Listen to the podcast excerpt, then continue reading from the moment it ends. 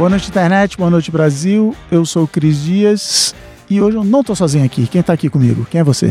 Olá, eu sou a Jéssica Correia, editora desse podcast. Olha aí, ela que faz a magia acontecer. Tudo culpa dela, tudo de bom que acontece é culpa dela, tudo de ruim é culpa minha. E estamos seguindo aqui na casa da praia do Boa Noite Internet, aqui direto do Guarujá. Com os pezinhos na areia. Com os pezinhos na areia, celebridades, é, ex-VJs da MTV aqui circulando na nossa nosso especial de férias. É, Boa Noite Internet na praia. Tem uns BBB também. Tem BBB, tem as coisas todas aqui. E essa semana, então, dentro dessa programação de férias do Boa Noite Internet, os programas mais soltinhos, mais liberados, a gente vai falar de uma coisa que é uma acho que é uma piada interna, uma expressão boa para dizer. Provavelmente a coisa que as pessoas mais pedem para eu fazer na Boa Noite Internet mídia, entre programa, entre newsletter, grupo e tal, que é o que se chamou comumente de Cris Dicas, Jéssica. Eu amo esse nome. Ah, é? Eu amo, porque combina muito. Combina muito, eu tenho a minha humildade, porque tem uma coisa que sou muito bom, Jéssica, na minha humildade. Ah, sim. Entre as pessoas humildes do mundo, eu sou uma das mais humildes. e a minha humildade não me permite ter meu nome na marca registrada Muito bem, Lonely Dicas. Island ficaria orgulhoso de você. É isso, eu sou um cara muito humilde. Mas as críticas começaram lá no Braincast. Puta, sei lá, já tem 5, 6 anos, Uhum. onde tem o Qual é a Boa no Sim. Braincast, já há 300 programas aí, no finalzinho a gente dá dicas. E aí eu dei uma dica que é o livro A Livraria 24 Horas do Mr. Penumbra, e é um livro de ficção, um romance, uma historinha. Uhum. E eu nem lembro o que, que eu falei, mas eu falei assim, tipo, ah, é um romance nerd, então tem uma historinha, o cara é nerd, o cara mora no Vale do Silício, ele namora uma menina do Google e tal. E eu falei que ele era um livro desconhecido e a piada que foi feita é que o livro virou best-seller. Mentira, ele não virou best-seller porcaria nenhuma. Mas porque as pessoas vinham falar comigo e falar que legal e tal. E a galera do Braincast começou a zoar que ele era uma Cris Dica e de lá. Eu, eu sou um grande entusiasta de piadas internas, então ficou aí. Então o jeito que eu organizei o programa aqui, é, eu pedi pra Jéssica trazer diquinhas ela também, mas eu organizei por episódios do Bônus Internet, a gente já tem aí mais quase 30 episódios no ar. Então fiz uma listinha aqui rapidinha. Não vai dar pra cobrir tudo, senão o programa vai ficar com 5 horas de duração. A Jéssica vai fazer a magia da edição aqui pra fazer tudo acontecer, mas a organização aqui tá mais ou menos por programa. 90% eu acho é livro, mas beleza, vamos ver. É um leitor ávido. Conto mais, eu sou. é, então é que. Não, na verdade, é, vou, vou entregar um segredo aqui. Que é mais fácil pra mim lembrar de livro. Tem muita série, mas aí no meio do papo aqui a gente vai, Sim, sim. vai se soltando e vai vendo. Eu queria começar, que assim como o Mr. Penumbra, eu também fiquei famoso no Braincast por falar desse livro, Sapiens! que é o Eu sabia. Sapiens, do Ivan Damasio, Yuval Harari. Que, cara, se tem um livro que ele tá em todos os noites de internet, deve ser o Sapiens. Eu não acredito que você que tá ouvindo não sabe o que é o Sapiens, mas tá bom, vamos lá. E o segundo, que é um nome muito fofo. Homo Deus, que é Homo Deus. Oh, meu Deus. Então, vamos chegar no Homo Deus. O Yuval Harari, ele é professor de história, se eu não me engano, na Universidade de Jerusalém. Ele resolveu escrever um livro que o subtítulo é Sapiens, uma história completa da humanidade. Um assim, é desde lá de trás, hominídeos, até os dias de hoje. E acho que o que mais me marcou no Sapiens é quando ele fala alguma coisa, você fala assim: nossa, isso é muito óbvio agora que ele explicou, e eu sou um idiota de nunca ter pensado nisso antes. E ele já começa falando até. É engraçado porque o livro é muito mais sobre a sociedade, sobre por que, que a gente faz as coisas, mas ele já começa falando assim. Eu sempre tive essa pergunta de por que, que os seres humanos. Se você vê filme O Mundo Animal, a girafinha cai da mamãe girafa e já sai andando, né? A gazelinha e tal. E o ser humano fica, sei lá, um ano o Dependente. bebezinho dependente, desprotegido ali. E a história que ele conta é: à medida que os humanos foram ficando eretos, ficando em- retinhos em pé, as bacias das mulheres foram encurtando por causa da posição mais retinha. E isso fazia com que as mulheres e os bebês morressem no parto, porque aí ficava mais apertado para o bebê sair Uhum. e os nenéns morriam. Então houve uma seleção natural geneticamente.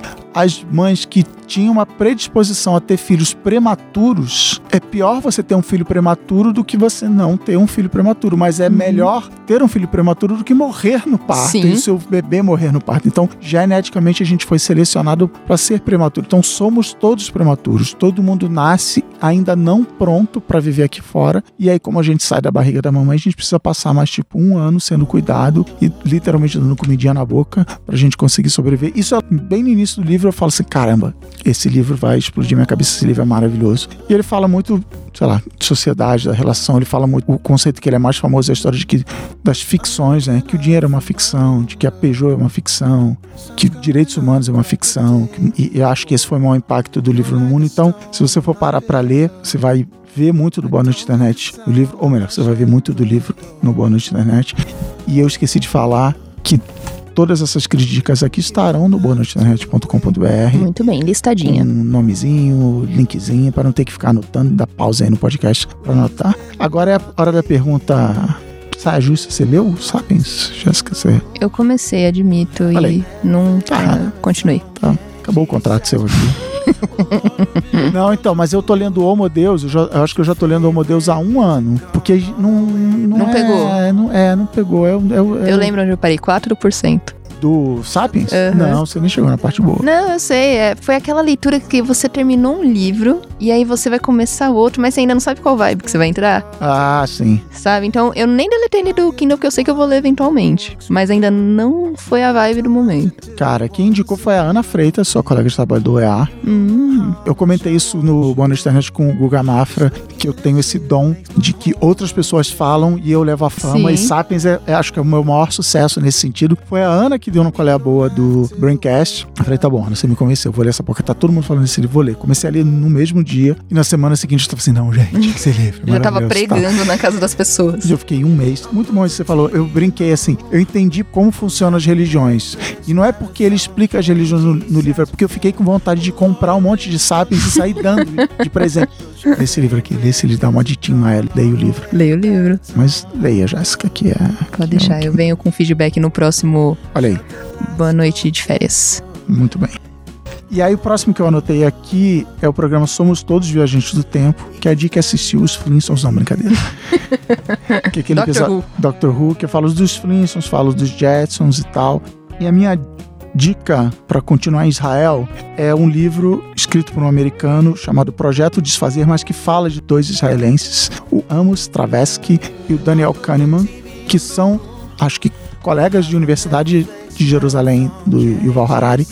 A gente daqui a pouco numa outra dicas vai falar um pouquinho dele, mas é, é meio a biografia desses dois caras que eles revolucionaram, eles inventaram o que hoje a gente chama de psicologia comportamental, olha, eu vou falar besteira aqui, mas que eles ganharam o prêmio Nobel de Economia, porque até então a economia acreditava que as pessoas são racionais e tomam a melhor decisão racional economicamente, e eles descobriram um monte de coisa sem pensar em economia, mas por pensar, por ter aquela sensação de tá tudo errado, não, não faz sentido esse estudo aqui que eu tô fazendo, não bate com o comportamento das pessoas, e eles, expressão minha, não deles, provaram que as pessoas na verdade são irracionais e Bande doido. E bando de doido e age de maneira completamente errada. A ideia desses dois caras, do Travesky e do Kahneman, também é outro tipo de coisa que rola direto é, em Boa Noite Internet, é que a gente se acha muito especial, a gente se acha muito racional, muito inteligente. Na hora do vamos ver, a gente faz coisas tipo passar suco de limão na cara pra achar que fica invisível. Ou achar que é fácil prever o futuro, achar que eu vou juntar um monte de. que é o tema desse Somos Viajantes do Tempo, que é fácil prever o futuro, que existe o futurismo, é uma ciência exata e que não necessariamente é que é o, o que se fala no programa. Então, essa é, essa é a dica do programa. Então, é projeto de fazer do Michael Lewis, que é um dos meus autores preferidos, que eu também cito direto por aí Muito bem. no episódio da Maricondo, eu falo de mindfulness, meditação, essas coisas. Sim. Então a grande dica é pratique mindfulness, pratique meditação, mas um bom jeito de começar é um livro que em português chama Atenção Plena, dois pontos, Mindfulness. Acho que tem mais coisa no título, mas chama Deve Atenção ter. Plena, do Danny Penman e do Mark Williams. Porque é legal, o livro ele explica o método, ele defende a teoria, etc, etc, mas ele tem uma coisa muito legal que é, ele vem com um monte de arquivinho MP3 para você ouvir e fazer a sua prática. Então não tem que assinar aplicativozinho, pagar, você vai comprar o livro, você vai ficar com aqueles arquivos MP3 e são tipo sete. Minha avó falava que sete é conta de mentiroso.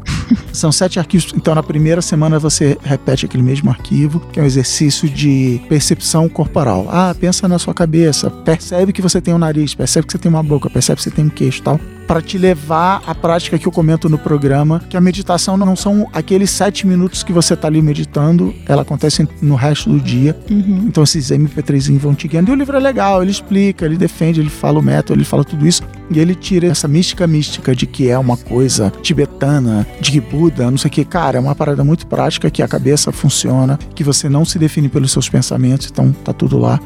Atenção Plena, do Danny Penman e do Mark Williams. Você pratica Mindfulness, Eu Jessica? já usei um aplicativo você meditar, o Headspace. Headspace é bom. É Cara. caro, mas é bom. Eu, eu usei a versão grátis. Sim. Eu percebi que dá pra fazer. E eu achava que eu, minha cabeça ia pra outros lugares. E não, funciona. Eu só não continuei a prática de meditar. Mas é uma coisa que eu recorrentemente volto a pensar. O Headspace é bem bom. E é isso, ele tem acho que 10, as 10 primeiras lições. É o Isso. programa básico que tem 10 lições. Sim. É grátis, tem videozinho. E é isso, ele explica. Então, por exemplo, isso que você falou de a mente ficar fugindo. Ele fala, tudo bem, isso faz parte. Ele Sim. faz toda uma analogiazinha lá. Eu já usei também. Ele é inglês, então É, é, se tem você. isso, né? Mas é bem legal. Próximo episódio aqui na listinha é o Escolher. E a Cris Dicas é veja o filme A Escolha de Sofia e compre uma caixinha de lenço de papel. A dica é uma atriz aí, anote só, Mary Streep. Mary Você ainda Streep. vai ouvir falar desse nome. Promete. Veja o filme. Tava na Netflix na época que eu gravei o programa, não sei se ainda tá. Procura por aí. Mas, linkando com o dica anterior, é, a dica desse programa Escolher é um livro chamado Positivamente Racional, do Dan Ariely. Ele também é um pesquisador. Ele também é de Israel, mas hoje ele tá, Israel tá bombando, tá hein? bombando. Ele tá numa universidade americana que eu não vou lembrar qual é. E ele também foi nesse tipo de estudo de que a gente se acha mega racional, a gente acha que toma as decisões assim. E eles fazem um monte de experimentos, alguns até tipo dando eletrochoque, aqueles bem sádicos assim, ou dando dinheiro e tal. E mostra que a gente não é nem um pouco racional. Tem um experimento, ele tem um outro estudo que está em outro livro sobre honestidade. Então, assim, você, você vai fazer uma prova. E aí o pessoa que está dando a prova fala assim: não, corrige aí, diz que nota você tirou. E eles vão mudando as condições em que isso acontece para ver se você fica mais ou menos honesto. Então ele é um cara que o Dan Ariely ele pesquisa muito isso. E a outra dica também, por causa dessa história de escolher, de como a gente faz um processo de tomada de decisão, que no fim acaba sendo o tema do programa, é o livro do Daniel Kahneman, que eu já citei, que é o cara que ganhou o prêmio Nobel de Economia. Na verdade, só ele ganhou o prêmio Nobel, porque o parça dele tinha morrido e o prêmio Nobel tem essa regra de que não dá prêmio póstumo. E se você lê o livro Projeto Desfazer, que foi o que eu citei que conta a história dele, ele fica mal com isso. Ele não acha justo, porque ele fez um trabalho de parceria e Uhum. tal. Mas se chama Rápido e Devagar, do Daniel Kahneman. É um livro muito importante, muito influente para a gente entender como a nossa mente funciona, mas é um livro difícil de ler, porque ele é um acadêmico, então ele não é Yuval Harari, Uhum. que é pop science. Yuval é, você tá lendo é super interessante. Daniel Kahneman, você tá mais lendo a Scientific American, sabe? Ele, Uhum. Então, por exemplo, ele fala que o cérebro tem dois sistemas de tomada de decisão. O sistema 1 e o sistema 2. Chama de tico e teco, Uhum. chama de João e Maria, que no fim, já- qual era o 1, qual era o 2? Então, Sim. assim, é... Mas Não tem a malemolência. não tem a malemolência, não tem o, o storytelling. Precisa, precisa chamar uns podcasts pra, pra fazer. Mas rápido e devagar é legal, todo mundo que lê, todo mundo que sobrevive até o fim do, do livro, os que passa a entender melhor o nosso processo de decisão. Mas eu quero saber, Jéssica, qual uma das, das dicas que você tem na manga aí pra dar pro nosso. Muito bem, eu vou começar falando do primeiro episódio que eu editei sozinha, Ah, olha aí, qual foi? que foi o Quinto Beatle. Quinto Beatle, muito bem. Então vamos lá, vamos pro Quinto Beatle. Vamos, vamos pular alguns Então aí, ficar né? duas horas aqui falando de Quinto Beatle, que pra quem não sabe, a Jéssica é a maior bitomaníaca Que eu mundo. conheço, sim. Maior bitomaníaca que mora no apartamento dela, brincadeira. Exatamente. eu ainda faço essa competição com o meu gato, mas aí a gente vai, vai ver ainda quem vai ganhar nessa. Mas eu cheguei e falei sobre um livro que eu tinha baixado e começado a ler, que era o Paul McCartney na década de 70, pós-Beatles. Man on the Run. é Man on the Run, que foi escrito pelo Tom Doyle, que na verdade é uma entrevista que ele faz com o Paul McCartney, né? E você percebe que, cara, até o Paul McCartney pensou, putz, cheguei já no auge da minha vida. Nossa, é isso. E fudeu geral e a minha vida não faz mais sentido, eu não serei E ele, mais... fe- e ele chegou nisso com, sei lá, 30, anos de idade. É, exato ali. O meu ápice foi aos 25. Imagina você viver mais 50 anos entendendo que seu auge foi há 50 anos atrás e você nunca vai ser tão bom quanto você foi. Você é o Paul McCartney. Você é o... Não, e exatamente. E ele não tinha noção que ele era o Paul McCartney. Isso. E ele não via com a mesma importância que as outras pessoas viam, mesmo sabendo quem ele era. Eu acho muito interessante também como a vida dele toda foi pautada em procurar o próximo John Lennon. Ah, legal. O tempo todo, quando ele montou o Wings, ele tava tentando fazer a mesma dinâmica de banda que ele tinha nos a Beatles, magia, é. recuperar a magia, o que obviamente nunca deu certo, porque todo mundo que ia trabalhar com ele tava trabalhando com quem? Com o Paul Todo mundo McCartney. assim, tô trabalhando com o Paul McCartney. Ah, não acredito. É, e ele eram praticamente músicos contratados, né, Pra trabalhar com ele, porque a, por outro lado, ele também, ele dizia que ele era democrático, mas ele a, a última, mandava, a última é, decisão era dele, né? Então, democrático até É. até ele não gostar. Então, eu acho muito interessante isso de ter tido tantas formações no Wings, né? Que o livro é da década de 70, então passa esse pós. O livro começa, a Jéssica tá falando, ela falou o livro, eu falei, cara, eu tô com esse livro na minha biblioteca, eu vou, e eu comecei a ler, então por isso que eu falo com propriedade, sei dessas partes que você tá falando, mas acho que a parte que você me vendeu o livro é que, como é, assim, de 1970, ainda tinha Beatles no início do livro, ele conta Uhum. da separação dos Beatles, Isso. então é uma treta que eu não tinha noção. Uhum. Pra mim, até então, os Beatles eram era os videoclipes, aqueles caras, É não sabia verdade. nada da história dos caras, e é uma treta É, eu acho engraçado que eu comecei a falar desse livro, só que eu não me toquei que as pessoas não estão no mesmo nível de Beatles de, que eu. é, é, íntima. É, então. Não, mas assim, Beatles é essa banda gigantesca da década de 60 que explodiram e eram as coisas, né? Era Deus no céu, como o John Lennon mesmo disse, e eles na terra, né? E que E- até hoje a comparação, mas eles são uma. Essa banda é melhor que os Beatles. E imagina você sendo menino Paul. É, então, imagina, naquela época você tirando das paradas Pink Floyd, cara, era a época que saiu as maiores bandas, cara, Led Zeppelin. Então, imagina você tá brigando com esses caras e aí dá uma treta federal no final da banda, cada um vai pro seu lado, todo mundo sai brigado com você, porque querendo ou não, É. falam, ai, foi a Yoko Ono. Não, cara, foi o momento em que o Brian Epstein morre, que, que era o, agen- Empresário, o o agente, empresário, o agente deles. E no momento que ele morre, eles perdem o alicerce que mantinha a banda junta. Porque eles eram os criativos e o Brian era a cabeça, eram os negócios. Então, no momento em que precisa escolher uma nova pessoa para esse cargo, é muito dilacerante. Inclusive, quando perguntam, eu falo isso no programa, quando perguntam pros Beatles, ah, quem é o quinto Sim. Beatle? Existe, o Brian Epstein é um dos. Não, se existe um quinto Beatle, é o Brian É o Epstein, Brian. né? Então, os caras entendiam que ele era uma parte fundamental da engrenagem ali. Sim, e se você quer uma dica dentro da dica, temos isso aqui? Meta dica. Meta dica? É, Dicaception. Dicaception é o quadrinho, o quinto Beatle do Brian Epstein, porque existem dois quadrinhos Ah, chamados o quinto Beatle, um falando sobre O Stu. o Stu e outro falando sobre o Brian. Então eu indico, os dois são legais, mas caso queira saber a história do Brian, vai pra esse, que ela é bem recente, na verdade, ela tem Boa. uns 5 anos. E voltando pra parte do livro da década de 70, é você ver que ele também é humano. E também ele não fez tanto dinheiro nos Beatles quanto É a gente verdade, imaginava. isso me surpreendeu. Isso eu fiquei chocada também, porque ele foi fazer dinheiro com o Wings, porque ele tinha mais controle da empresa, né? E, também acho que eu fiquei pensando que tem a ver com o business da música nos anos 60. Acho que não era o que é hoje. Não, sei lá, valor do disco, valor do, do ingresso de show, não licenciamento, não sei. Fiquei, ah, pelo menos até Eu onde acho eu que era cheguei muito no contrato livro. errado, na É, verdade. Pode ser. Era muito de A gravadora a ficava gravadora, com mais. exatamente. Porque assim, uma coisa que existe não só com os Beatles, mas com as bandas de rock dessas décadas, tipo, de 60, 80 no geral, era. Eles falam, já vi muitos músicos falando. A gente nunca vê dinheiro, a gente vê as coisas acontecendo na nossa frente. Uhum. O carro, o Rolls Royce que estacionam na sua porta, a casa é sua seu família. carro, não é seu. Mas não é seu. Assim, é seu, só que eles falam: Ó, eu tô te pagando, eu tô te dando um carro como uma parte do pagamento Tá. dos- das suas vendas. Mas esse dinheiro das vendas nunca chega na sua mão. Entendi. Chega em formato de coisas. Olha aí. Então tá. Man on the Run, do Tom Doyle. Muito bem. Próximo na minha listinha aqui é o episódio Dinheiro versus Felicidade, que eu falo do, não sei falar até hoje, Ruga.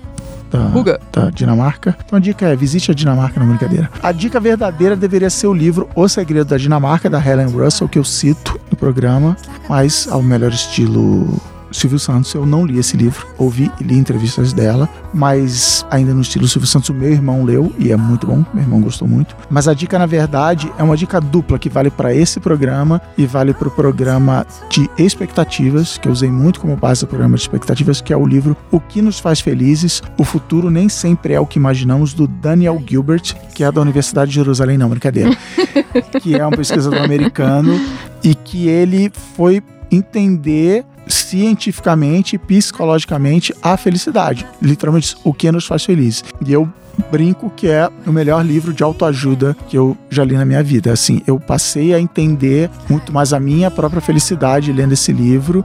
Teve uma época que acho que ele tinha saído de edição, acho que ele voltou. Quando eu comentei esse livro com os ouvintes, a galera falou: Não, entrei aqui, tá vendendo tal, então beleza. Acho que já tem até e-book.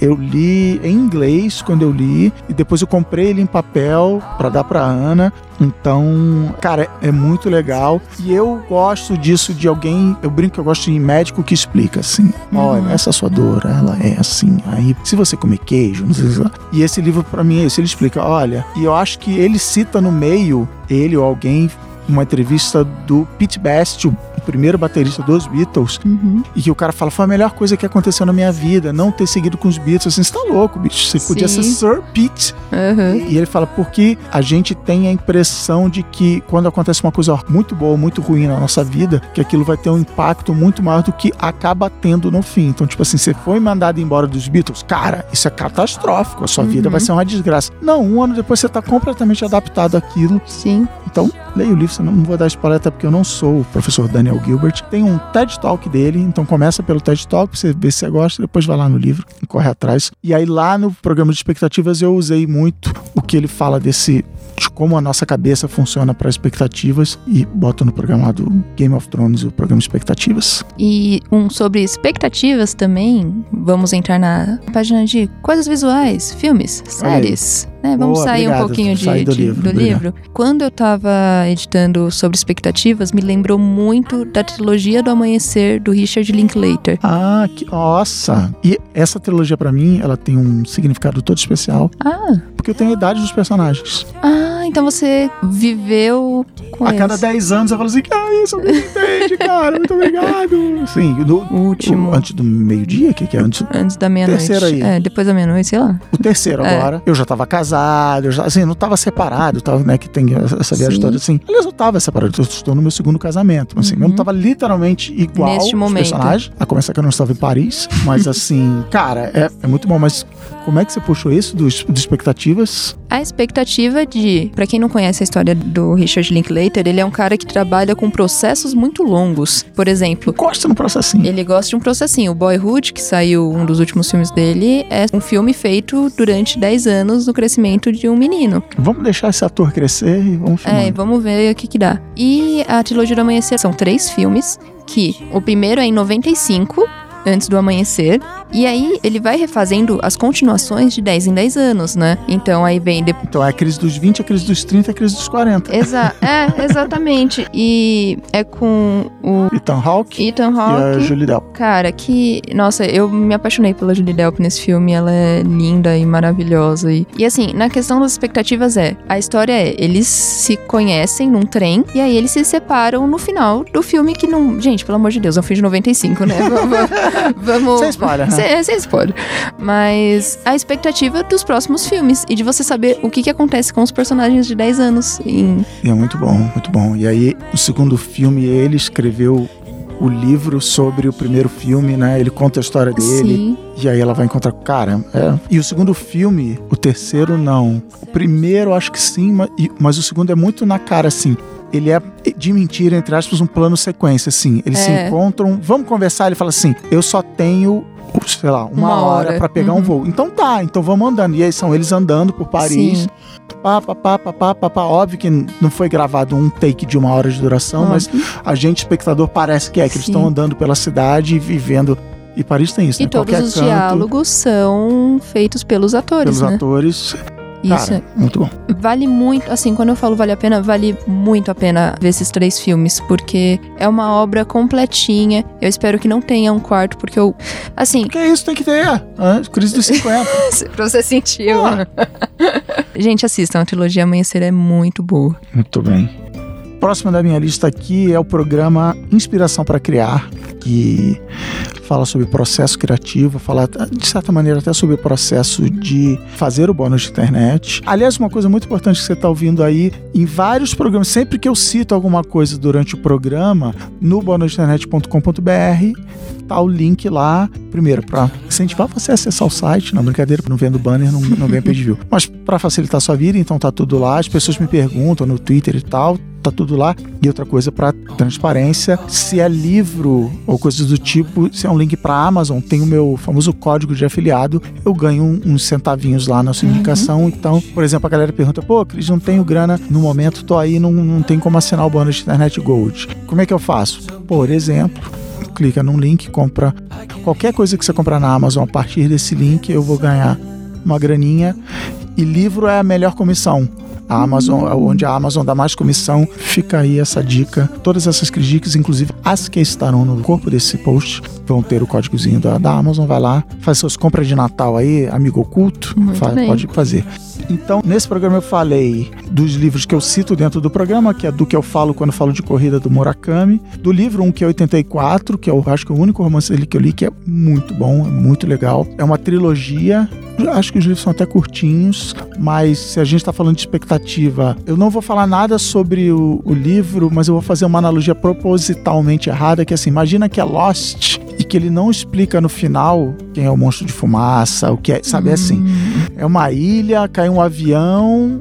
Tá todo mundo morto. E, é, não, tá, e aí? E aí, beleza. E aí, casaram, separaram, choraram, viveram. E não tem uma grande explicação das viagens japonesas de Haruki Murakami. Eu também citei um livro do meu autor favorito, Malcolm Gladwell, que é o Outliers Fora de Série. É o livro onde ele lança o conceito das 10 mil horas, que para você ficar muito bom em alguma coisa, você precisa fazer aquela coisa por 10 mil horas. Ele cita os Beatles em Hamburgo, como um exemplo, que os Beatles só viraram os Beatles porque eles tocavam toda noite por oito horas lá em Hamburgo. E eu falo dessa história também no programa Quinto Beatle, que a gente já falou aqui. E o legal dessa história das 10 mil horas, que foi o que fez o livro dele ficar famoso, eu ganhei de aniversário Masterclass, assinatura de Masterclass. Descobri que tem o Masterclass do Malcolm Gladwell, é maravilhoso. Já uso no bônus de internet as coisas que eu aprendi lá. E uma das coisas ele fala, ele não gosta do que fizeram com essa ideia das 10 mil horas. Ele não defende a ideia de que o segredo do sucesso é você fazer uma coisa por 10 mil horas. Que é a história das 10 mil horas, que o o Outliers, ele no fim das contas, ele é um livro sobre a ideia da meritocracia, de que as pessoas ou são gênias ou, enfim, se esforçaram muito para chegar onde chegaram. E ele defende que não, que é uma história de privilégios. Ele, literalmente, o último capítulo do livro, é ele desenhando: olha, por que, que eu escrevi esse livro? Uma vez eu li uma entrevista de um cara chamado Jeb Bush, que é filho do George H.W. Bush. Irmã da irmão do- Kate Bush. irmão, não, irmão do George, antes fosse.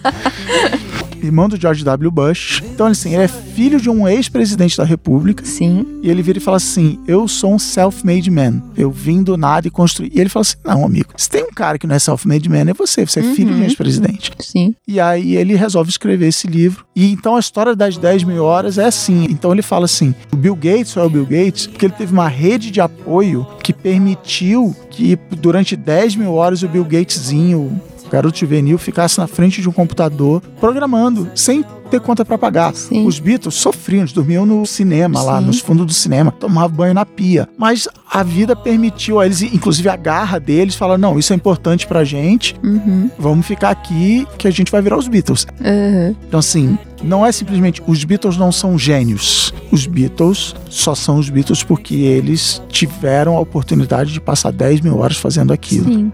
Então, fora de série barra Outliers do Malcolm Gladwell. E a terceira diquinha do Inspiração para Criar sobre o processo criativo é um livrinho bem legal de um cara que chama Austin Kleon, que chama Roube como Artista. Ah, eu adoro esse livro. É um livro pequenininho, fininho. Rapidinho. rapidinho, você vende aí na, na fila do caixa da, da livraria, Uhum. quadradinho, resumir o livro em um tweet, relaxa, cria.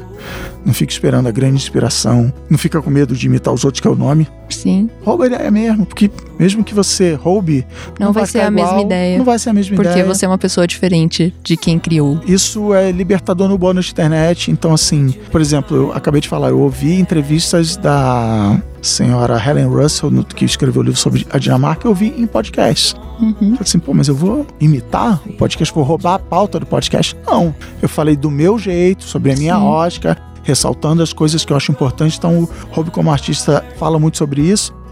Ele já lançou mais dois livros. Um livro ele acabou de lançar, nem tem em português. O Hobby como artista já tem. Ele lançou agora um Keep Going. Hum, E já tô de olho aí, tá na minha wishlist aí pra eu ler. Então, Austin Cleon, segue esse cara, o Instagram dele é legal também. E já que eu falei de linkzinho da Amazon, como ajudar o bônus de internet, acho que é uma boa hora pra gente falar de como você pode ajudar o bônus de internet a, por exemplo, sair de férias. muito bem. Como ajudar o bônus de internet a pagar a Jéssica, né? Pra ela Sim, estar aqui editando. importante. Ajudando a economia do, do país, Tô girando a, a roda. girando a roda. Como quebrar a roda da Daenerys Targaryen, que é assinando o bônus de internet Gold, o plano premium topzera de valor agregado, de conteúdo exclusivo do bônus de internet, que dá direito a, por exemplo, uma newsletter que tem o que nessa newsletter? Críticas, Sim, muitas críticas. E pensamentos da semana. pensamentos da semana. A galera pediu, eu tô numa vibe agora de falar sobre processo criativo, como Sim. escrever, como fazer podcast. Ainda não faço a menor ideia do que eu vou escrever, mas O importante é que a ideia tá aí. o importante é que eu me comprometi em público. Então agora vou ter que correr atrás de sem fazer pressão, isso. cara, sem pressão. E tem acesso ao grupo de e-mail, que é o ano do e-mail no Brasil. Sim. Então você não precisa ter Facebook, você não precisa ter nada, você só precisa ter um e-mail para participar e conversar com as pessoas. E onde as pessoas também trocam dicas, por exemplo, de podcasts curtos, newsletters, sériezinhas, As livrinhos. pessoas se apresentam. As pessoas se apresentam. Olha que povo educado. Olha que povo bonito. Mas aí, Jéssica, Sim. eu te pergunto, não deve ser complicado assinar esse bônus de internet Gold, tem que registrar firma em cartório, tem que abrir uma conta nas Ilhas Caimã. Como é que eu faço para pingar dinheiro na conta? Como é que eu dou dinheiro para o bônus de internet? Você já ouviu falar da palavra do PicPay? A palavra do PicPay já foi abençoado pela palavra Já do foi PicPay. abençoado pelo cashback? Pelo cash- o cashback já botou a mão no seu ombro, Ou no seu bolso? no seu bolso. O, não, ele, é, ele botou dinheiro Ele no seu botou bolso. dinheiro no seu bolso, veja É. bem. PicPay, segundo o Guga Mafra, o convidado de um dos bônus de internet é o Canivete Suíço dos Pagamentos. Por que, que é o Canivete Suíço dos Pagamentos? Porque é um aplicativozinho, roda no seu celular, um app, que ele é feito para você mandar e receber dinheiro. Você vai rachunchar o dinheiro com um amigo. Pô, tô te devendo aquela grana. Você pagou. Inclusive tem um ouvinte aí do bônus de internet Que tá me devendo uma grana. não, eu tô devendo pra ele. Ele fez uma pizzada na casa dele. Ele falou assim: depois eu racho os ingredientes aqui. Eu falei: tá bom, vou te pagar pelo PicPay. Ele falou: beleza, vou te dizer quando foi. Até hoje não mandou. Te deu um aí golpe inverso. um calote reverso. É Um calote reverso. Então. Pode ser o rachuncho, pode ser pagar conta, pagar boleto, e pode ser pra fazer coisas como o que, Jéssica? Cara, uma coisa muito mágica que é aquele momento de tensão quando você passa o seu bilhete único na catraca e aparece vermelhinho, sem E saldo. aparece não. Aí você tá na República, você olha pra fila Nossa. atrás de você, aquelas pessoas bravas com você, porque o seu cartão não tá passando. E você olha pro quiosquezinho lá que dá recarga. tá cheio tá dando volta. Aí você fala, meu Deus, eu só chego 10 horas da noite em casa hoje. Então, gente, dá pra recarregar o seu bilhete único pelo PicPay. Eu já fiz isso do lado do quiosquezinho, aquela fila, aquela pessoa Eu enroladinha, não sabendo o que, que eu aperto, onde eu boto. É, Saquei o celular do bolso, aí você vai naquela outra maquininha E que não tem um fila, só pra aquela de ver o saldo. isso. Você deixa o cartão lá mais alguns segundos e ele recarrega pra você. Recarrega pra você, olha que mágica. Você não precisa pedir pra ninguém segurar pra você a fila. É uma olha só. modernidade É, é o mundo atual. no mundo atual. E aí, o que, que acontece? Como você pode, por exemplo, recarregar esse bilhete único? Que é a palavra da salvação que a Jéssica já falou aqui. Quem assina o bônus de internet pelo PicPay ganha até 10 reais de cashback. Tá vendo? Dinheiro no seu bolso. Volta no seu saldo do PicPay até 10 reais. E aí você pode ir lá, por exemplo, carregar o seu bilhete único e usar esses 10 reais para ou pagar o próximo bônus de internet do mês ou fazer o que você quiser. Tá lá 10 reais na sua conta. Ou você pode ir e voltar de metrô pro seu rolezinho de sábado. Exatamente, olha aí. Tudo tá na conta do PicPay para te ajudar a fazer o seu rolezinho de sábado, do mesmo jeito que ele ajuda o bônus de internet aqui. Muito bem.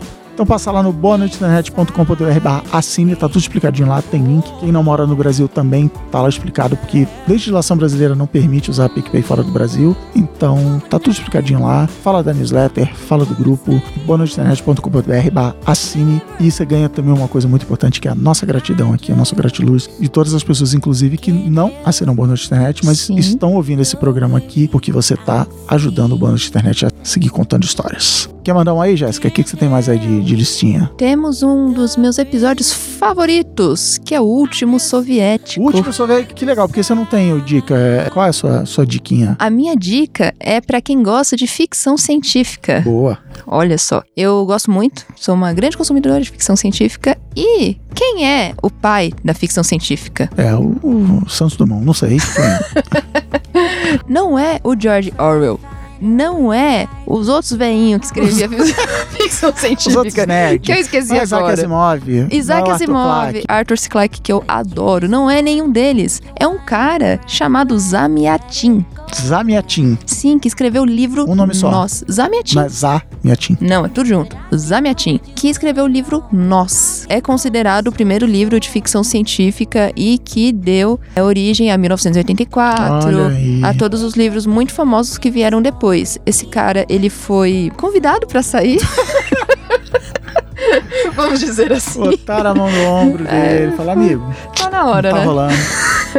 E ele escreveu um livro sobre Convidado a sair da União Soviética. da União Soviética e ele ficou muitos anos e o livro dele ficou, digamos, preso por muitos anos. Ah, entendi. Ele não levou com ele. Não, ele- Proibidão. proibidão, foi um proibidão por muito tempo e é um livro que fala sobre uma sociedade onde todo mundo tem os seus horários e fazem as mesmas coisas e até pra ter relações, Olha aí. né, interpessoais.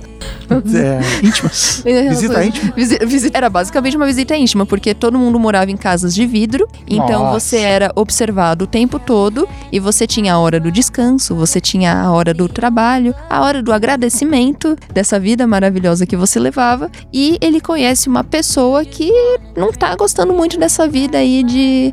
De de, vidro aí. de- essa vida de vidro aí, dessa redoma gigantesca que era aonde eles moravam. E aí esse momento em que os dois falam, cara, tem vida lá fora, a vida lá fora. E é uma aventura muito louca, alucinante de Eles 1900 e aprontam altas confusões com uma turminha do barulho. Sim, é... Ah, você tá contando isso? Vou ler nas férias, olha aí.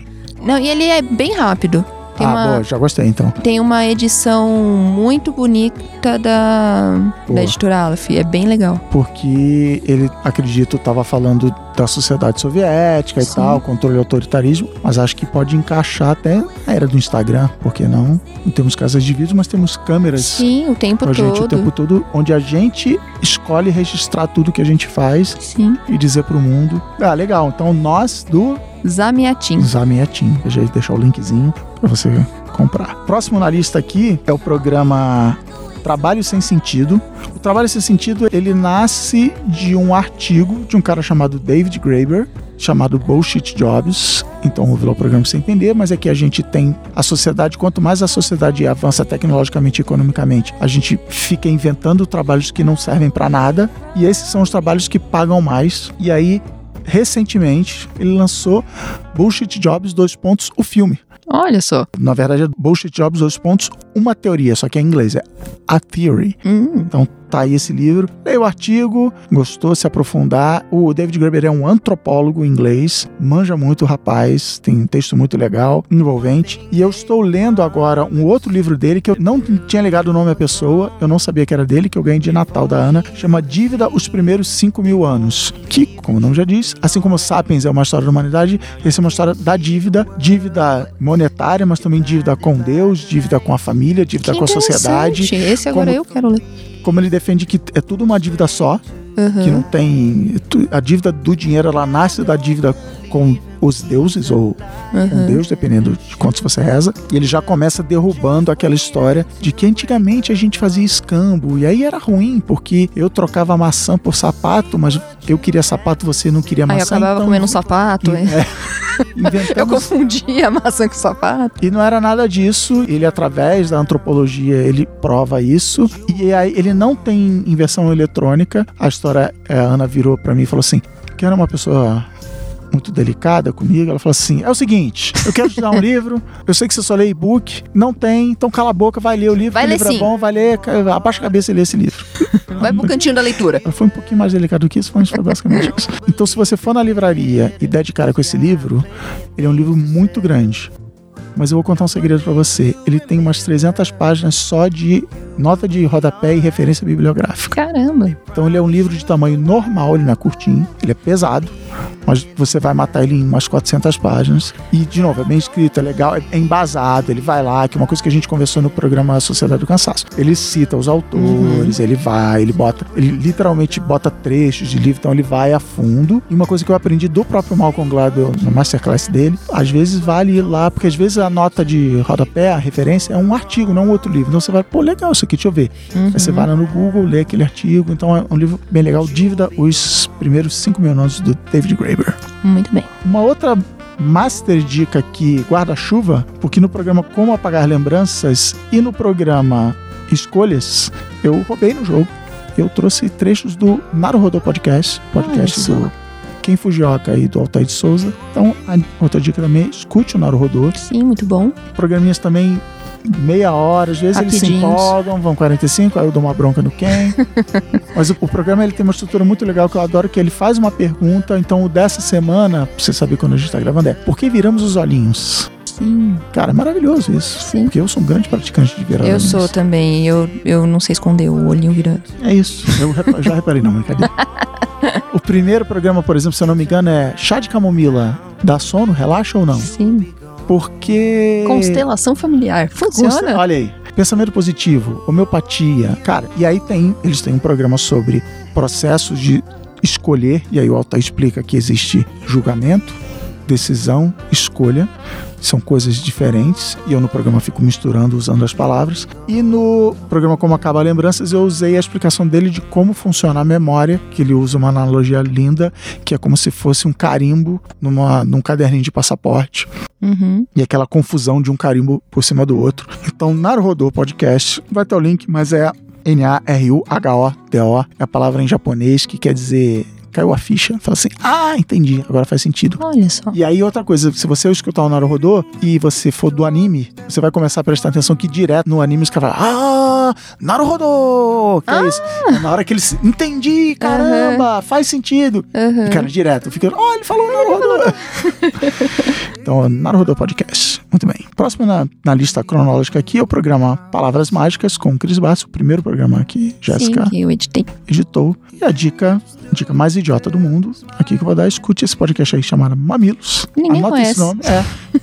Tá começando Você aí. vai ouvir falar muito desse podcast. Ah, assim, tem que falar do Mamilos. Eu vou cravar aqui que é o podcast mais influente que existe no Brasil hoje. Eu acho. Porque tá mais ouvido, menos ouvido, na, Isso na não métrica quer dizer de muita quem, coisa, do né? IAB, não sei o que, não tô nem aí. Mas eu tenho a felicidade de ser amigo da, da Ju e da Cris e estar com elas em lugares, como por exemplo na CCXP, e ver a emoção que as pessoas vindo parar e falar com elas e agradecer e tal. E das vezes que eu participei de Mamilos, o carinho da torcida. não é? assim, é, como muda a vida você participar de um Mamilos. Inclusive, o Boa Noite Internet é um marco. Mais ou menos na mesma época, eu participei de um Mamilos, na mesma época desse programa que eu fiz com a Cris. E, tipo assim, chegou um monte de ouvinte novo. Acho que um monte de gente que tá ouvindo agora.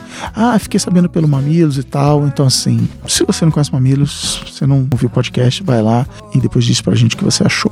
E aí, pra continuar na dica de podcast pra você ouvir, porque afinal de contas, né? Se tem uma coisa que nos une aqui que a gente gosta de ouvir podcast, no episódio do Teatro da Mente, eu cito muito um grande professor da Universidade de Jerusalém chamado Alexandre Maron. Brincadeira. e é meu melhor amigo, meu cunhado e agora meu sócio Coisa aqui na. Ampere.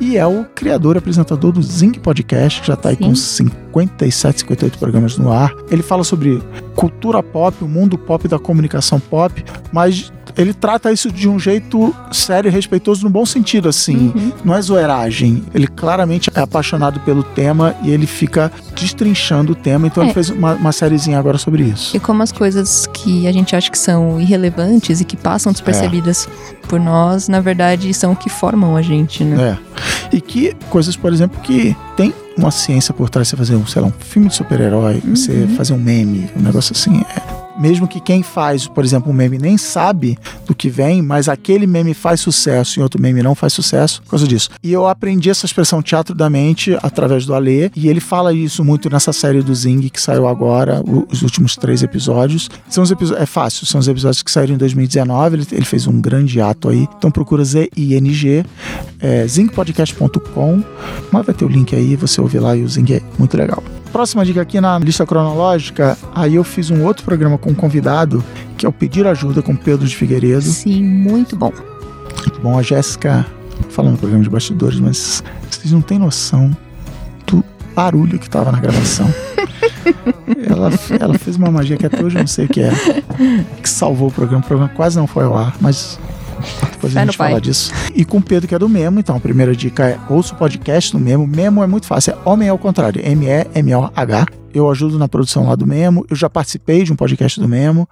Tem grupos do Memo, escuta lá, é muito legal. Se você for mulher, ouça. Se você for homem, ouça, ouça, ouça. Vai lá ouvir, que a gente precisa ouvir. E ele deu uma dica que é o momento de novo Silvio Santos, que é o documentário na Netflix A Máscara em que você vive. The Mask You Live In. The Mask You Live In, que eu não vi, porque eu não gosto de de me sentir mal. De me sentir mal comigo mesmo. De falar assim, caraca, como eu sou um idiota. Então eu tô evitando, tô enrolando. Talvez agora nas férias eu veja. Mas que, cara, todo mundo fala desse documentário. Todo Sim, mundo é fala que, que, muda a vida e tal. Então, e aí e seja mais uma pessoa me convencer a ver a máscara em que você vive na Netflix. Aí depois na ordem vem o programa Não Fazer Nada, não foi chupinhado, porque já falamos de Hobby como um, artista. Sim. Mas que foi inspirado e baseado no Ócio Criativo, o livro do Domênico De Masi. Eu fui, eu até dei uma relida no livro para poder, que eu li esse livro já tem cara, uns 10, 15 anos. Eu dei uma relida para lembrar de certas coisas, certos conceitos e tal. E aí o que foi legal nessa relida é que quando eu li lá atrás, eu falei assim: nossa, esse conceito é maravilhoso e tal, não sei o quê. E eu reli e falei assim: hum, mas isso aqui, eu não sei se é uma coisa boa, uhum. não é nem se eu concordo ou se eu discordo, assim. Não é legal. Por exemplo, esse conceito de não parar de trabalhar. Eu sempre uhum. falei: não, meu job é criativo, eu nunca paro de trabalhar, portanto, durante o dia eu posso não fazer nada. E aí, como eu já fiz a piada aqui, is this Sociedade do Cansaço, eu conectei e falei: caramba, por causa do ócio criativo, porque vivemos numa sociedade criativa, onde o trabalho é pensar e ter ideias, a gente nunca para de trabalhar e isso gera o burnout e tal. E aí eu fui ver entrevistas do Domênico De Masi, tem uma dele no Roda Viva, que ele é italiano, então é uma entrevista dublada, é muito engraçado, tem um tradutor simultâneo falando por cima dele. E ele meio que ele fala isso, assim, as pessoas têm que poder trabalhar em casa. É, e de mensurar o trabalho de quem aperta um parafuso ficar ao mesmo tempo de quem precisa pensar o dia todo num projeto, né? É isso. E aí outra dica é o podcast Treta Talks, que no número 85, se eu não me engano, eu participei, a Jornada de Trabalho do Herói, é o nome do programa, onde a gente fala especificamente do futuro do trabalho, e aí eu entro um pouquinho mais nessa história que você falou agora de na fábrica faz sentido eu chegar às 8 horas da manhã, meio-dia apitar, uhum. todo mundo vai comer, porque os parafusos que eu aperto estão lá na fábrica, Sim. a linha de montagem está lá. Mas se meu trabalho é, sei lá, cara, fazer um PowerPoint de vendas, escrever um roteiro, editar um podcast, por que, que eu tenho que me deslocar de manhã, pegar o ônibus lotado, pegar o um engarrafamento, para estar tá todo mundo debaixo do mesmo prédio? E o Domênico De Masi, ele é um grande entusiasta do teletrabalho, ele fala muito disso. Na sequência, tem o episódio que eu considero especial, que é ao vivo, é o DVD ao vivo. No Só as melhores. Só as melhores, com o carinho da, da torcida, com a, o som da galera ao fundo, que foi gravado ao vivo no TED Blumenau. A vida tem modo easy. Então a primeira dica é um negócio chamado TED aí, não sei se você já ouviu falar, tem uns vídeos legais aí, tem umas palestrinhas. Não, a dica é, tem um livro chama TED Talks, o guia oficial do TED para falar em público, do cara que é o Mr. Ted é o dono do Ted, o Chris Anderson, que é o cara que, inclusive no livro ele começa contando essa história, ele, acho que ele era um voluntário do Ted, o Ted estava basicamente falindo, era um fracasso, ninguém se interessava, e ele fala, tá bom, deixa eu tocar, e o Ted vira essa coisa que é hoje, muito porque foi o ano do vídeo na internet, lançar vídeos no YouTube, no próprio site do TED e tal. Eles inventaram o TEDx, que são esses eventos licenciados gratuitamente para o mundo. Mas ele é um guia de como fazer TED Talks, de como apresentar sua ideia, mesmo que seja o seu chefe dentro da empresa, como você estruturar a sua ideia e, portanto, a sua apresentação para ser legal, para ser divertido e para ser uhum. tão legal quanto o TED Talk. Então, as pessoas que organizam TEDx, TEDx. Inclusive, uma coisa que eu aprendi lá é que todo mundo fala TEDx, só eu falo TEDx e continuarei é, falando. TEDx. TEDx, só não fala TEDx. É, mas eu sou do contra, sou rebelde. Eles indicam, leia esse livro, porque ajuda pra caramba. E além de todo, tem um monte de dica lá de, de narrativa, de vulnerabilidade, personalidade, mas a grande dica é ensaia, ensaia, ensaia, ensaia, ensaia pra caramba até ficar natural. Mas leia o livro lá, TED Talks. E a outra dica desse programa que eu não poderia deixar de dar é o Pouco Pixel, o podcast do Adriano e do Danilo, que participaram desse, desse Boa Noite Internet lá no palco. Na saída eu mandei uma mensagem de áudio para eles falando: vocês não sabem, mas vocês acabaram de fazer um TED Talk aqui. E os caras entendem muito de videogame, eles são muito cabeçudos, mas por outro lado é divertido o podcast. É o tipo de podcast que eu gosto que você se sente parte da galera. Então, Pouco Pixel fala sobre videogames, também tá lá na família B9 de podcasts. Ouça aí. E aí a gente falou de como ser uma princesa e a minha dica, não sei qual é a dica da Jéssica, a princesa favorita dela, não tem diretamente nada a ver com o que a gente falou no programa, mas é um livro que eu gostei muito de ler, é de gigante, que é a biografia do Walt Disney, chama Walt Disney, o Triunfo da Imaginação Americana, do Neil Gabler. Cara, é, é do Walt Disney pequenininho até a morte dele, ele, a cabeça dele congelada, não, brincadeira, mas é, é a, acho que é primeiro parágrafo do livro é sobre é, todas as lendas urbanas do Walt Disney, de como ele foi influente na história. E assim, o Walt Disney, na cultura pop, tinha uma influência no século XX, o cara que mais mudou a cultura pop no século XX. Por exemplo, que eu cito no programa que os animadores ficam se perguntando, né, o que o Walt faria. Sim. Tá lá no livro. E o engraçado desse livro foi que eu tava lendo essa biografia e o Steve Jobs morreu.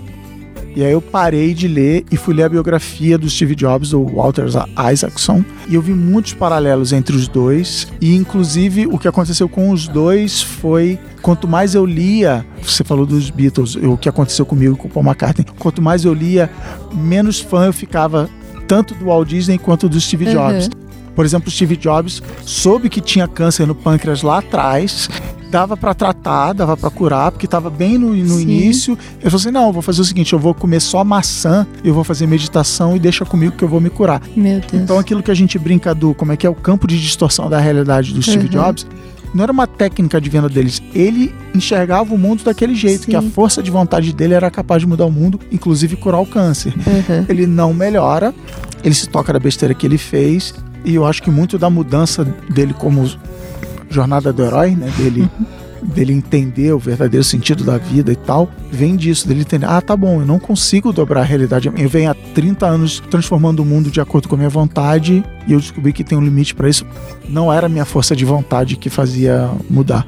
Uhum. E o Walt Disney não tem isso, mas ele, ele, sei lá, tinha um caráter duvidoso, assim. Então, por exemplo, ele era, ah, ele nasceu lá no, na virada do século, mas assim, ele era machista, ele não era abertamente, deliberadamente, mas ele na prática era machista, racista, antissemita e tal. Ah, não era, Cris, você tá exagerando assim. Ele tinha comportamentos Sim. assim. Uhum. Como homem de negócios, ele queria ser o astro, então, assim como o Steve Jobs. Ele não era um bom desenhista, ele não era um bom roteirista, ele não era isso, não era aquilo. O valor dele estava em juntar tudo, que é um puta de um valor. Quero juntar tudo e fazer aquilo acontecer. Sem o Walt Disney não existiria a Disney Corporation, o Walt Disney Company. Sem Steve Jobs não existiria a Apple uhum. e provavelmente nem a Pixar. Mas eles diziam que tudo era a glória deles. O Walt Disney era um desenhista medíocre, mas ele não dava palco para os desenhistas deles. Sim. Era como se o desenho fosse dele, sabe? Então, uhum. é o que acontece quando você vai se aprofundar na história das pessoas. Sim. O cai o mito, né? É. E às vezes até no que você falou do Paul McCartney, de cara, ele tinha síndrome do impostor, que a gente, Sim. aliás, não falou aqui, a gente pulou do síndrome do impostor. Nossa, e um dos Vamos mais. falar agora, que é o programa mais ouvido, o bônus internet mais ouvido. E é isso, então já falei muito de Walt Disney aqui pra vocês verem como eu gostei do livro. Mas eu tenho uma dica do programa da Princesa. Ah, é verdade. É o livro que a Carrie Fisher estava ah. fazendo a turnê de autógrafos quando ela morreu. Nossa. Que é o Memórias da Princesa. Ah, legal. Esse livro é muito bom porque é a Carrie inteira, que ela é engraçada, ela tem umas tiradas. Ela é engraçada, era engraçada, enfim. Ela escrevia, era roteirista e fazia um monte de coisa e vem de família famosa, então é a história da vida dela e ela passa uma boa parte falando sobre os anos de Star Wars. Muito bom. Pô, então é mu- muito legal, cara. É rapidinho, é um livro curtinho. Sabe qual é o problema, Jéssica? De férias. Que fala assim, vou ler esse livro, e eu vou ler o Nós, e eu vou ver a série, não sei o que, não Vai sei não. lá. Quando acabou, eu não fiz nada. Nada, mas é pra isso lá. que serve as férias. Fiquei no Instagram.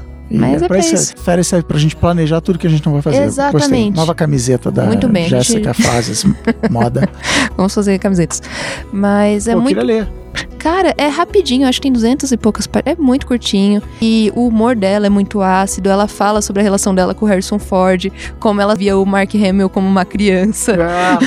Porque, né, no começo tem aquela tensão, né? Só que o Harrison Ford era o cara mais velho, então tinha todo esse negócio. É muito engraçado, é muito bom. Os três, mas principalmente o Mark Hamill, eram muito, muito, muito amigos. muito ele, ele- amigos. Ele adorava ela e tal. Sim. É muito legal. Se a gente falou de síndrome do impostor, eu pedi pra Natália Celinha Viva mandar uma dica desse tema. E ela mandou o quê? Um TED Talk, né, Olha gente? só. Do TEDx Sedona, chama What If There's Nothing Wrong With You? E se não tiver nada errado com você, ou seja, se você não for um impostor. Que interessante. Nesse momento ela está verificando se tem legenda ou se não tem, ela não mandou resposta aqui, mas uma coisa que eu aprendi lá no TEDx Blumenau é que existe uma comunidade, então outra dica, existe uma comunidade de voluntários de legendation, de Olha tradução só, de TED. Talks.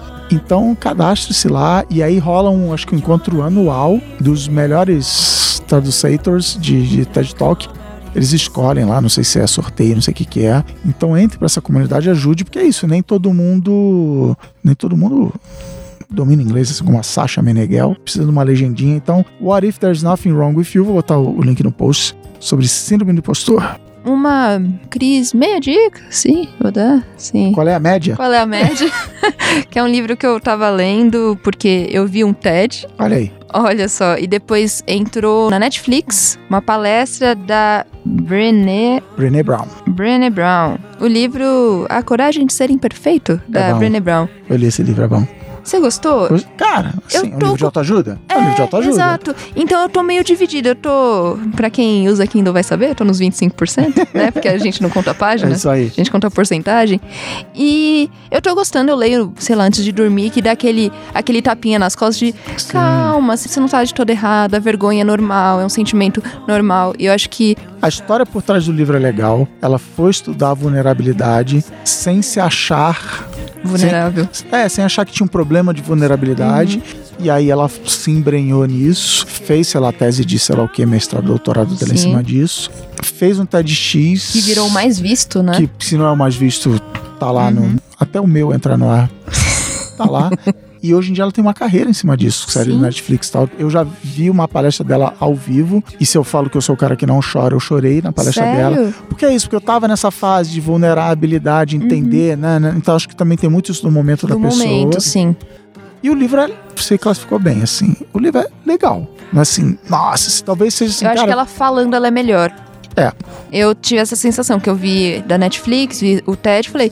Eu falei, a partir do momento que eu vi o TED, que eu vi o negócio do Netflix e fui comprar o livro, aí eu falei, ok, né? Eu me interessei pelo assunto. Só que eu acho que a escrita dela não é tão interessante como a forma que ela se coloca pessoalmente. Vamos fazer um Inception aqui. Talvez porque no livro ela não se mostre tão vulnerável. É verdade. Você falou um negócio que eu não tinha me tocado, assim. No palco ela é engraçadinha, ela É. faz piada, ela, ela fala do marido. Isso. Ah, que meu marido, não sei o que, não sei o que lá. Uhum. Não, não lembro se Não no tem. livro ela fala isso. Poucas vezes. Olha, é isso aí. Ela não foi tão vulnerável Você no livro. tem que ler um livro aí. e ela tem outros livros que eu acho que já saíram em português também. Esse é o livro, o grande livro que fez o sucesso dela. Muito bem. De princesa era isso. Pra fechar então aqui o programa, o último bônus internet antes da gente sair de férias, que é o Virei Creator e agora. O episódio teve título de Creator, né? Eu, tentei fazer um thumbnail com a mão na cabeça. E agora? Isso aqui com o Guga Mafra. Então a dica é óbvia. Ouça o Guga Cast. Sim. O Guga tem cursos aí de criatividade, de dessas coisas de creator aí. Ele anuncia nas redes sociais dele. E a outra dica é o YouPix. Também, se eu preciso dar a dica do YouPix, já era, né? A galera tá muito por fora. Se você não sabe o que é o YouPix, é uma galera, não sei qual substantivo usar, é uma empresa, um conglomerado de pessoas. Galerinha do barulho. Galerinha do barulho, muito bem. Que faz a ponte entre criadores e marcas, mas no sentido de consultoria e educação. Então, por exemplo, a coisa mais legal deles, Creators Boost é um programa de aceleração e treinamento que eles fazem várias vezes por ano. Se eu não me engano, tá com inscrições abertas. Que você vai lá, passa uma semana, toma um banho de loja, aprende sobre conteúdo, mas também sobre business, sobre você recebe um briefing aí de uma marca, aí você tem que fazer uma campanha, apresenta, né? né? Cara, é muito legal. Tem uma newsletter que eu assino e que eu cito direto na minha newsletter, falando coisas do mercado. Vai ter o VidCon agora. Muito bem. Elas provavelmente vão fazer a cobertura. Então, assim, e o Pix, cara, se você quer ser um criador de sucesso, cola lá no YouPix e cola no Google que eles entendem. Preciso fazer inclusive um bônus de internet com a Bia Granja do YouPix para disruptar o mercado aí. Muito bem. Você tem, o que mais aí? Faixa bônus aí? O que, que você trouxe? Faixa bônus. Eu queria antes mais dizer que a Jéssica é tão bitomaníaca que o papel de parede do, do iPhone dela, é, os ícones não cobrem os Beatles. É, Ela só é tem meia fileira. Ela só tem meia fileira de ícones para não ficar na cara do- do- dos rapazes. Ai, que vergonha. É coisas que a gente, a gente não mostra pras pessoas. É tipo aquelas pessoas que usam selfie como papel de parede. Nossa! Não, não é a mesma coisa. Isso é legal. A pessoa que usa Ok. selfie de papel de parede não é legal. Então, a minha dica. Dica, dica bônus. É a série Afterlife. Ah, você me falou dessa série. Cara, que, que é com o Rick Gervais. O Ricão da Massa lá. Ricão na massa. Do The Office Br- inglês, britânico. britânico. Que falam que, sei lá, não sei qual que as pessoas gostam mais. É, dividido. que Steve Carell Tipo, também, né? Beatles Zero. Exatamente. É, então, Beatles Rolling Stones, muito bem. A série Afterlife conta a história do moço, Rapaz, Rick. do Tony, que ele fica viúvo no comecinho da série e ele precisa aprender a viver sem a esposa. Olha aí. E, na verdade, assim, eu acho que o ponto que mais me pegou é a vida dele não era pautada no trabalho. A vida dele era pautado na vida pessoal. O trabalho era só o meio de vida dele. Não, olha aí. Então a gente tá muito desacostumado a ver pessoas que gostam da sua vida pessoal e não se importam tanto com a sua carreira. Queria ser assim. Queria ter esse, esse desprendimento. Desprendimento, eu também. Que é isso, gente. É, não é, é, você não é o seu crachá, olha aí. É, então, não, e ele é 100% eu não sou meu crachá, até que tem momentos da série que o chefe fala, mas você poderia ser muito gigante. Ele, mas eu não quero, a minha Ai. vida tá muito legal fora daqui, aqui é só meu meio de trabalho. Eu acho que eu vou falar besteira aqui. O Domênico De Masi, se eu não me engano, no Roda Viva, ele fala isso. Que pessoas que fazem isso, que falam assim, tô legal aqui, gerente 2, não quero ser gerente 3. Essas pessoas são mandadas embora. Sim, ah, não, ele não, não tá dando melhor, Uhum. ele não tá assim. Tem uma dessas leis de não sei quem, sei quem, lei de Johnson, não sei quem, sei lá. E eu acho que a gente fala isso no Sociedade do Cansaço, que as pessoas vão sendo promovidas até o nível de incompetência delas. sim, porque você começa a tirar os processos da pessoa. Você fala assim, Jéssica, você é uma editora nível 1 muito boa. Você edita esses podcasts fácil. Agora você vai editar esse podcast mais difícil aqui. Toma mais dinheiro. Nossa, muito bom. Nossa, você mandou bem. Agora você vai editar esse outro podcast aqui mais difícil. Nossa, muito bom, mais dinheiro. Agora esse outro aqui mais difícil. E, não, você não mandou bem. Você está demitida porque você não foi capaz de fazer o que. Não, mas então deixa eu voltar pro É, nível anterior lá. uhum. Eu manda... Não, não, não dá, não funciona. Nem a legislação trabalhista Não deixa. permite isso. Uhum. Então a gente vai sendo promovido, a gente vai sendo promovido até ser, Ser incompetente, demitido. até ser demitido. É, é maravilhoso isso. É, então. Então eu acho que foge muito da visão que a gente tem que o nosso trabalho é o centro da nossa vida e o humor é muito obscuro e aquele humor que você ri com culpa na Isso que é consciência. o, Mo- o Mo Rick Gervais. Cara, é muito boa. É muito boa, assim, de eu ficar assistindo e eu terminar, tipo, meu Deus, eu sou o Rick Gervais, de- e deitado em posição fetal no sofá. eu indico muito, muito, Bem, muito. Repita o nome? Afterlife. Afterlife. Muito bem. Eu acho engraçado que essas séries da Netflix não traduzem Eles não traduzem, né? os nomes. Muito bem. Até ano que vem. Não, brincadeira. então tá. Esse foi então mais um Boa Noite Internet especial de férias. Espero que vocês tenham gostado aí. Mandem diquinhas, mandem lá no grupo. Se você Sim. não é assine. Siga nas redes sociais. Siga nas redes sociais. E a gente se vê semana que vem com mais um especial de férias. Boa noite, internet. Boa noite, Brasil. Por hoje é só.